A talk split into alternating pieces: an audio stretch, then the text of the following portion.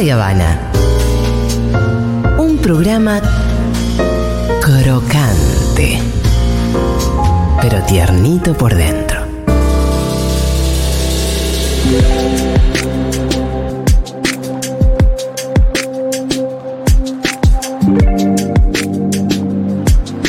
Durante las últimas semanas venimos escuchando bastante hablar de la inteligencia artificial. También esto de la inteligencia artificial en el arte, creando, creando obras de arte. Hace poco Bill Gates dijo que la próxima gran revolución tecnológica, así como lo fue Internet, será la inteligencia artificial. Así que bueno, definitivamente es un tema que hay que, hay que, hay que aprender un poquito más. Y por eso nos contactamos con Facundo Iglesia, periodista en revista Crisis, que hace poco en Crisis escribió una nota que se llama El nacimiento del arte androide y que tiene que ver justamente con esto, con el, la inteligencia artificial creando arte. Eh, así que, mm, bueno, leímos la nota, nos interesó muchísimo y por eso nos pusimos en contacto con Facundo. ¿Qué tal, Facundo? Acá, Fito Mendoza y Lu Miranda, te saludamos en Futurock. Hola. Hola Fito, hola Lu, hola a toda la audiencia y muchas gracias por, por el contacto. No, un placer, un placer. Eh, cuando nosotros, por lo menos Lu y yo, me parece, cuando escuchamos hablar de inteligencia artificial, pensamos en Skynet, pensamos en la película Spielberg con eh, Nene de Sexto Sentido. Total. Eh, pensamos, no sé, eh, cuánto más. Pensamos en Siri un poquito. Sí. Pensamos en Her. Pienso en el bot del de mi banco que me Claro. contesta. Y que decís, bueno, cu- ¿cuándo empieza a existir la inteligencia artificial? ¿Qué es la inteligencia artificial? Bueno, la inteligencia artificial, a ver, no, existe un acuerdo eh, preciso sobre la definición de qué es, pero básicamente, si lo tuviéramos que resumir así muy sucintamente, es la disciplina en ciencias de la computación que eh, replica y desarrolla inteligencia y procesos que normalmente eh, hace el humano, digamos. Eh, la- eh, eh, replicar procesos cognitivos en máquinas sería como el principal eh, objetivo de la inteligencia artificial y es una, es una expresión que comenzó a usarse poco después de la Segunda Guerra Mundial, Ah. en 1956, más o menos, y bueno, obviamente hay distintas capacidades, distintas, distintos campos, está el campo del aprendizaje, eh, por ejemplo, inteligencias artificiales o algoritmos o robots que pueden jugar al ajedrez o hacer cuentas ma- matemáticas complejas. Incluso ahora, bueno, tengo un par de amigos médicos que me estaban diciendo que, hay modelos muy avanzados que pueden diagnosticar enfermedades solamente con eh, diciendo los síntomas o escribirte un- incluso un paper. eh, un paper si, si vos le das los datos. Y bueno, y ahora obviamente lo que se está hablando es eh, la inteligencia artificial haciendo arte. Cuando decís lo de la Segunda Guerra Mundial, ahí es lo de, lo de Alan Turing, por ejemplo. No, no, no, es, es después. eh, Ah, es después de la posterior a Segunda eso. Guerra Mundial. Ah, está Eh, bien, está pero bien. Porque yo recuerdo eso del test de Turing para. Porque tiene que ver con identi- identificar si, si, si alguien es máquina, que se usa también en el Ah. cine, ¿no? Si alguien es una, una máquina o, o un- Exactamente, sí, sí, sí, pero no, no, e, es, es- es después de eso. Eh, que se acuña el término de inteligencia artificial, sí, es después de, de la muerte de Turing incluso, pero el test de Turing eh, sí, sí, sí tiene que ver con eso y bueno, todos recordarán esta película, el, la que es un, tex- un test de Turing que, ¿cómo se llama? Ex Machina. Sí, la de. Oscar buenísima, la de Alex Garland, sí. Exactamente, bueno, ahí está, ese, ese es un test de Turing, digamos. Exacto. Eh, y hace poco se habla de eh, la inteligencia artificial haciendo arte. Esto es más reciente. ¿Cuánto tiempo tiene? Sí, es bastante más reciente. Eh, bueno, por ejemplo, uno, uno de los modelos es Dalí, que se salió en- por primera vez en Sí. 2021, si no me equivoco. 2021, que es eh, un modelo eh, que tiene. que usa una, una inteligencia artificial llamada GPT-3.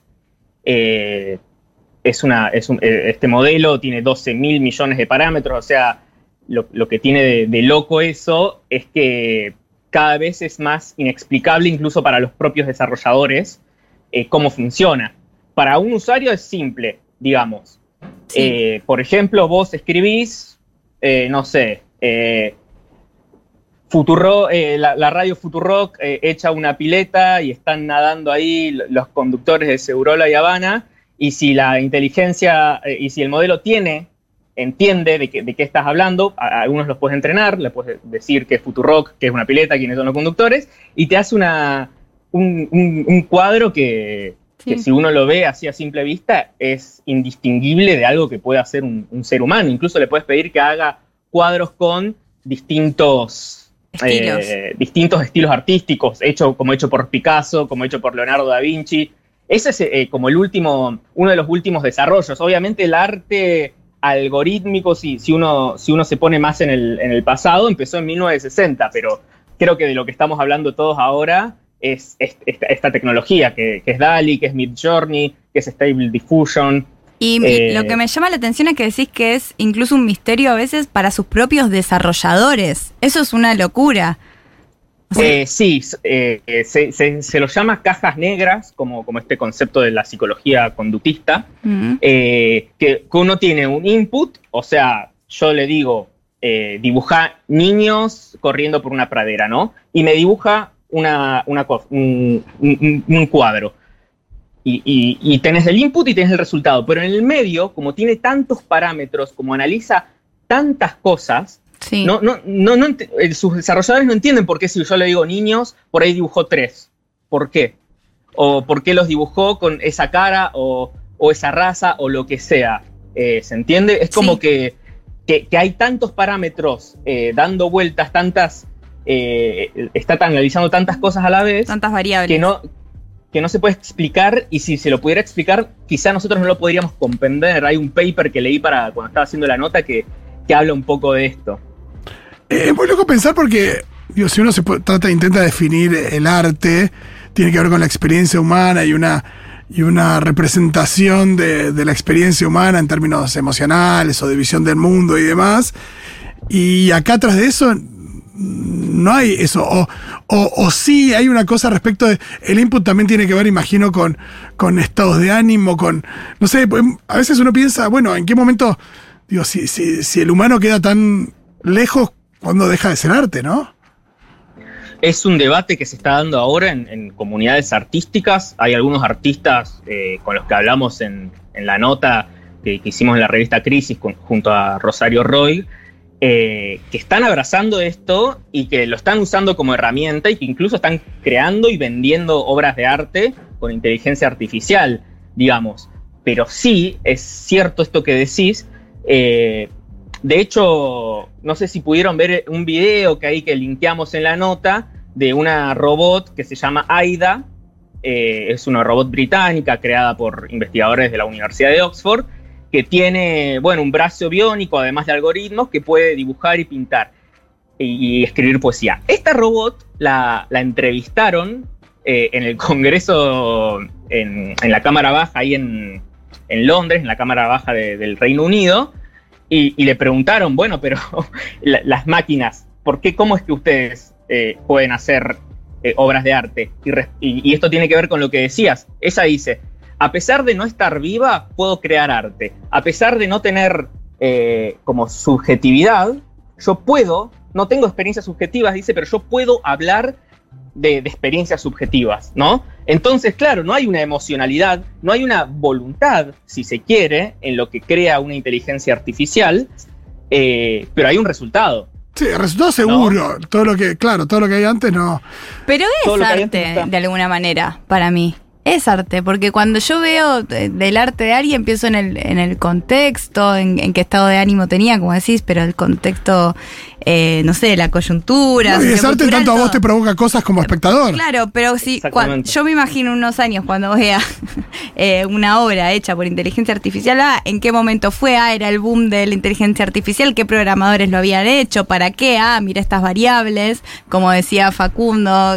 O sea, no me va, tal vez no me conmueve, tal vez sí, de otra manera, claramente no es lo mismo, no, no estoy diciendo eso, pero tal vez sí me conmueve o, o logra eh, tocar Sí, porque una imagen te puede conmover y ni hablar si es música. Ni porque hablar. eh, esto se da en diferentes disciplinas, imagino, porque al final es Sí. información que se incorpora y relaciones que se establecen, digo, y, y sucede en todas las artes, imagino. Sí, sí, sí, sí, hablamos con, bueno, el ejemplo de, de- del arte visual, de las ilustraciones, pero hay de todo, eh, hay de todo. De hecho, eh, bueno, hay hace poco, no sé si pudieron ver en Twitter, habló Ale Graue, que es un actor de doblaje que dice que Sí. una inteligencia artificial le, le quitó el trabajo, pero también se puede hacer música con inteligencia artificial, eh, se pueden hacer textos con inteligencia artificial, y ahí un poco eh, respondiendo a esto que, que decían Lu y, y Fito hace un ratito, eh, hay una cuestión de que uno se puede conmover con algo creado por una máquina, sí. pero la máquina nunca tuvo la voluntad de que vos te conmuevas, ¿no? Claro. Sí. No hay como una, una voluntad de que algo, de, de crear algo eh, que a vos te produzca tal o cual efecto.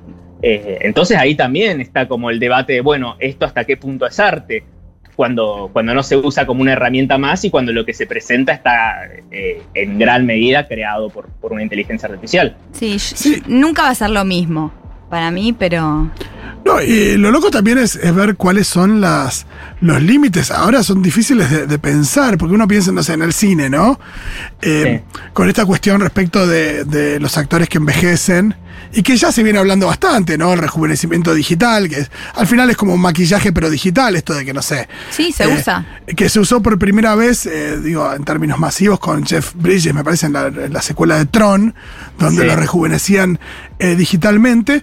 Pero ahora tenés esto de, bueno, Michael Douglas en Ant-Man. Hay escenas que son eh, como que son flashbacks donde lo vemos, lo vemos joven. En Hacks, En Hacks también. sí, que ya ve videos viejos de ella de su talk show y es ella joven, pero es digital. Es digital. Y, no, y como eh, en un momento, bueno, muchas veces también los que se hace con los deepfakes, esto de que aparecía el joven Luke Skywalker en, en Mandalorian y demás, que Sí. por ahí lo interpreta un actor, y, y- y- pero la inteligencia que arma ese deepfake lo hace a partir de cientos de imágenes de Mark Hamill haciendo de Luke Skywalker de joven, y a partir de eso genera las nuevas expresiones. Eh, y bueno, ahí ya empieza a haber también inteligencia artificial en el cine con todo lo que implica en términos de rédito económico y de negocio, ¿no? Sí, a mí me parece una buena tecnología también, bien usada. Y Lo que sí entra es la ética. Claro. Porque como tecnología, Yo- genial. sí, hay muchas cuestiones con respecto a la ética, porque esos ejemplos que ustedes dan, sí, es como sería una especie de maquillaje avanzado y, la, y lo que hace esa inteligencia artificial que hace deepfakes sería hacer exactamente lo que el artista le dice que haga, digamos. Yo te doy este input de este actor que va a ser como el doble de, Mark Hamill.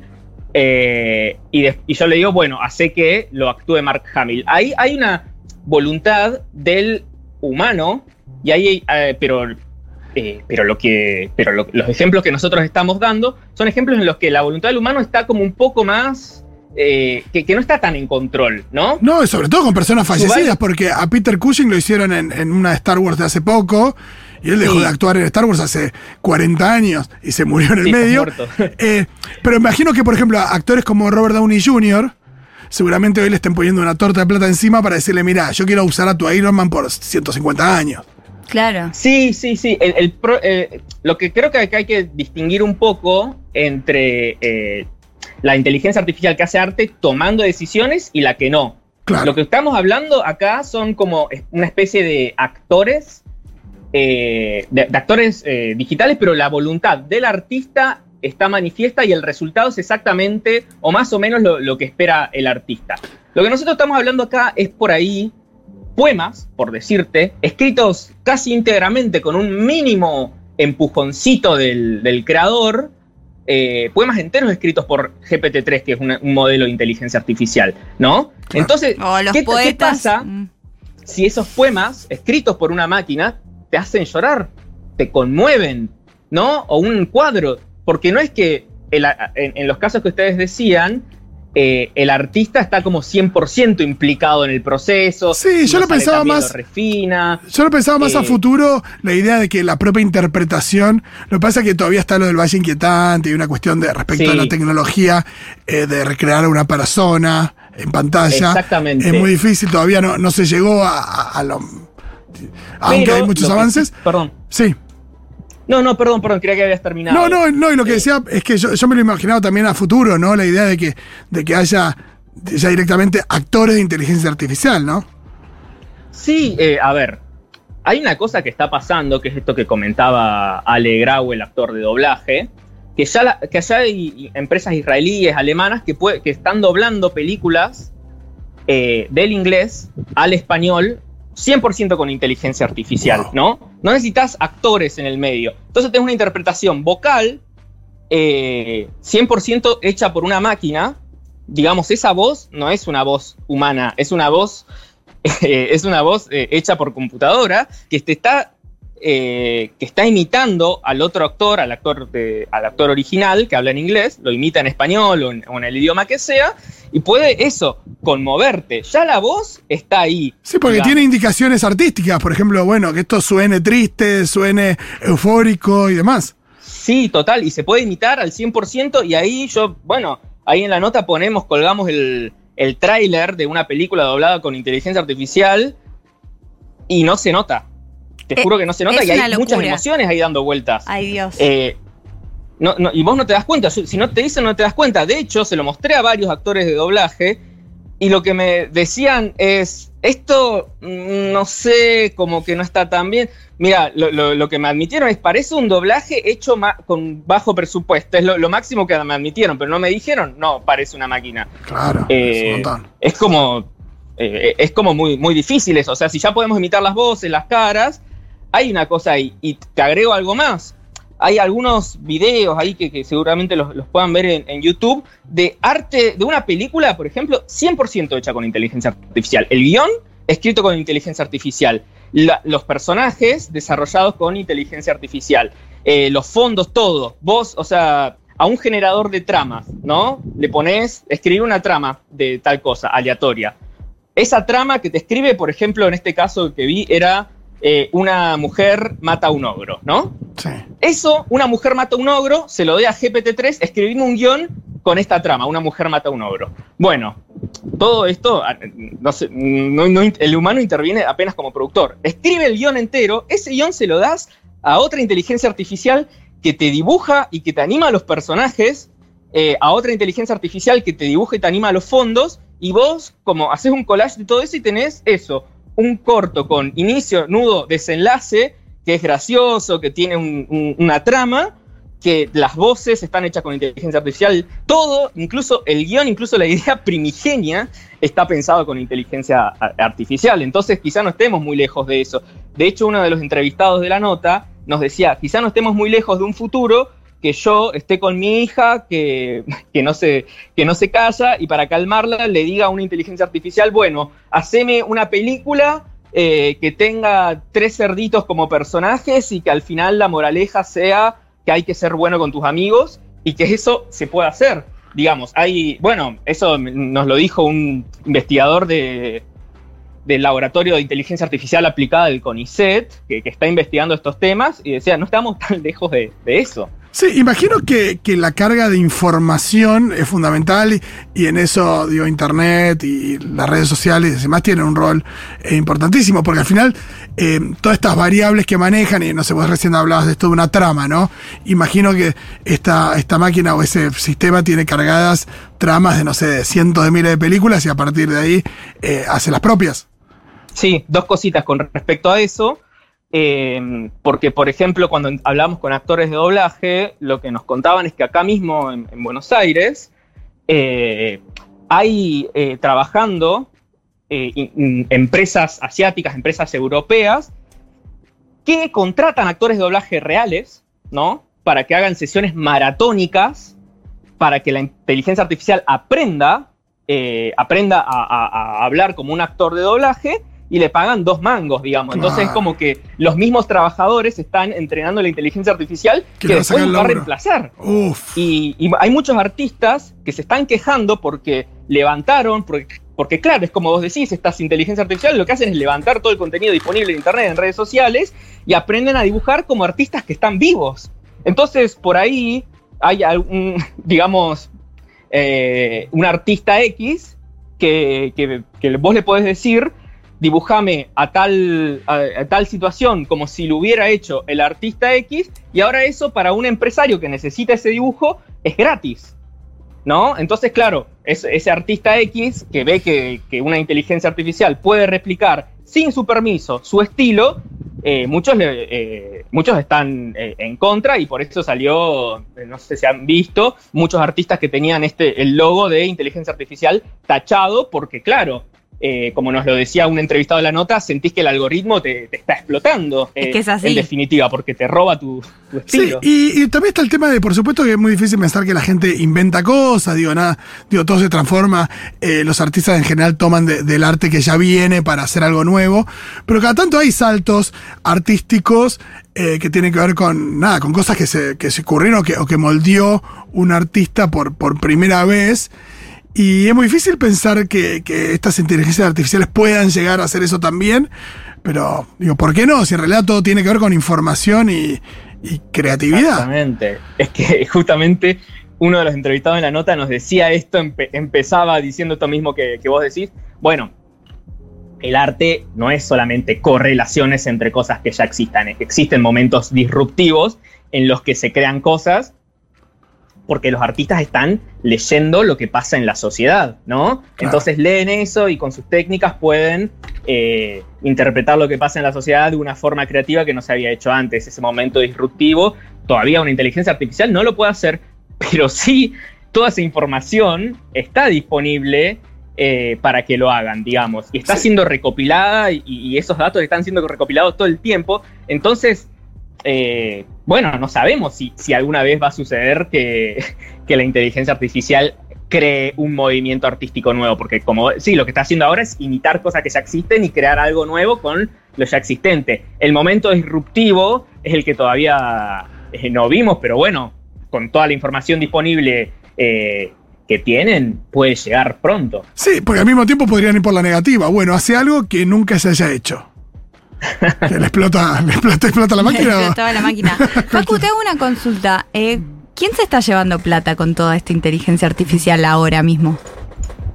Y hay, perdón, hay un montón de, de estas plataformas que ofrecen el servicio gratis, pero ofrecen servicios premiums que tenés Ah. que pagar, por ejemplo. Eh, claro, yo ahora puedo hacer eh, cinco, eh, puedo hacer, no sé, eh, un, un límite de, de- de ilustraciones por vez que hablo con DALI, por vez que hablo con Stable Diffusion. Pero si yo quiero una versión eh, más pro, tengo que pagar. Además, Ah, bueno, hay artistas que lo están usando, que están vendiendo sus obras. Y una cosa, bueno, eh, o sea, la, la plata más grande que se están llevando está ahí en, estos, en estas grandes empresas. De hecho, Microsoft, Elon Musk son Oh. inversores en, en- en algunos de estos eh, emprendimientos, ¿no? Eh, Google también, o sea, hay como guita ahí grande Listo. que se están llevando estos grandes. Lo de siempre. Eh, Genial. Es lo de siempre. Pero bueno, después abajo de eso tenés artistas que están usando la inteligencia artificial como herramienta, empresas como esta DeepDub israelí que está doblando con inteligencia artificial como herramienta, eh, y tenés, eh, bueno, viste que vos para decirle a, a la inteligencia artificial lo que querés, le tenés que escribir algo, ¿no? Sí. Eh, no sé, esto, eh, Facundo tomando una coca, eh, muriéndose de calor en su departamento, no es que esté sucediendo eso ahora. Bueno, eso, es- esa frase se llama prompt y hay gente que, como claro, como para yo, eh, para que yo darle a entender exactamente a la inteligencia artificial lo que necesito, necesito como afinar el lenguaje, Claro. necesito usar ciertas palabras, etcétera, hay gente que ya está vendiendo esos prompts eh, en internet. De hecho, hay varias páginas, Wow. promptbase.com, Ah, hay gente que dice, ah, te vendo eh, esto para que vos obtengas este resultado. Me encanta porque ya, Porque hay, ya- ya hay cosas para hacer guita, eh, por más que no seas eh, Elon Musk. Eh, toda esta gente va a ser responsable el día que alguien tipe algo en Google y te diga no, ni en pedo. Y, Sí, sí, y sí, se sí. te amotinen todos los electrodomésticos y todo. se- y bueno, Sí, sí, está- están construyendo Skynet, básicamente. Totalmente. Es 29 de septiembre del, ¿de qué año era? ¿97? Ya ni me acuerdo. Muchísimas gracias, Facundo.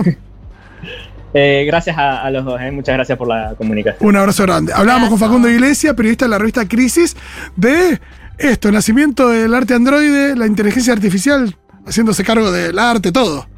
Eh, revista El Mar del Plata, Sí, diseñada por inteligencia artificial. debe ser mejor que la que Con muy poquito.